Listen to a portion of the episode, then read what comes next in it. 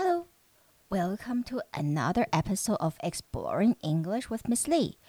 欢迎来到李老师陪你探索英文世界。这一集我要跟大家分享一颗，应该叫一颗吧，还是一那个 unit 这个单位是说什么来着？应该是一棵很特别的树。那这棵树有什么特别之处呢？它有可能是目前全世界最老的树。那我不知道大家大家童年的回忆是什么？我以前都会去溪头看所谓的，还有阿里山看所谓的神木。那这棵树绝对是神木等级的树喽。So let's get started. A Patagonian cypress tree grown in the forests of southern Chile is in the process of being recognized as the oldest tree in the world. Scientists believe it might be more than 5,000 years old and is as old as a 10 story building. There are a few thousands years old trees on Earth, so it's essential that we protect them.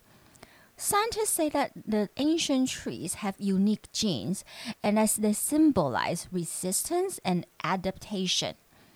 What's more, Scientists can learn a lot from studying tree rings.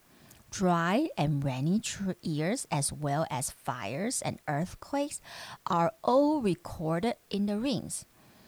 If these trees disappear, so too will disappear an important key about how life adapts to changes on the planet, said a scientist.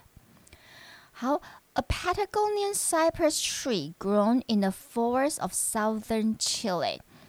Patagonian 有呃有一棵我们叫 Patagonian 柏树，OK，那呃 grown in the forests of southern Chile，它是在南智利的一个森林呃成长的，is in the process of being recognized as the oldest tree in the world，它正在经历一个过程。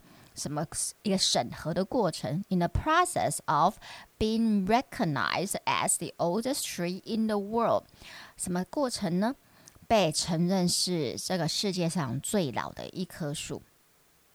Scientists believe it might be more than five thousand years old。科学家相信这棵树应该超过五千年，and is as tall as a ten-story building。 而且它跟它已经长得像，呃，大概跟一栋十层楼的建筑物那么高了。There are very few thousands years old trees on Earth。其实现在地球上已经非常少这种数千年老的树，所以一千多年都还不算是神木哎，就科学家的定义来说。So it's essential that we protect them。所以对科学家而言，他们觉得我们 is essential 很必要。什么很必要呢？We protect them。我们保护这些树是必要的。为什么呢？Scientists say that the ancient trees have unique genes。因为科学家说这些神木等级的树，它们其实都有 unique genes。 有独特的基因，所以当然他们希望能够去研究这些树的独特的基因，到底是什么样的基因可以让他们有这么的有这样子的 longevity 长寿？OK，长寿的这样子的可能性呢？这个是科学家想要知道的。And they symbolize resistance and adaptation，而且他们象征 resistance 就是韧性，and adaptation。适应力。What's more，还有呢，scientists can learn a lot from studying tree rings。科学家可以学到很多，learn a lot from studying tree rings。透过研究 tree rings，就是树轮。Dry and rainy years, as well as fires and earthquake, are all recorded in the rings. 就大家都知道，就是树呃观察树林树轮，我们可以知道这棵树的年纪之外，而且 dry and rainy years 干季还有雨季，as well as fires and earthquakes 还有火灾和地震 are all recorded in the rings，全部都被都被记录在这些树轮里面了。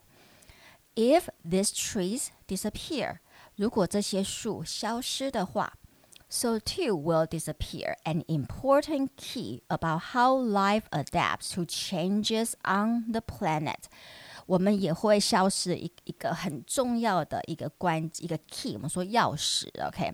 那这颗这一呃这一支钥匙可以让我们打开，更了解 how life adapts to changes on the planet，就是生命是如何顺应 planet，在这边指的是地球，OK？它也可以做行星来解，呃，是这些生命是怎么去适应地球上面的。气候变迁，OK，那这是一位很着名的科学家说的话。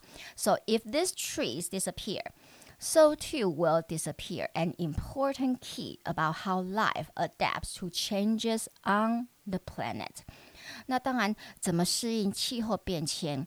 我们人人类要怎么适应气候变迁？这些也是科学家现在急切、急迫性的想要知道的。因为我们也知道，像光是今年的夏天就热到爆，以后这样子的呃酷热的夏天，应该是会持续发生的。OK，所以我们要怎么去适应这样子的气候呢？All right。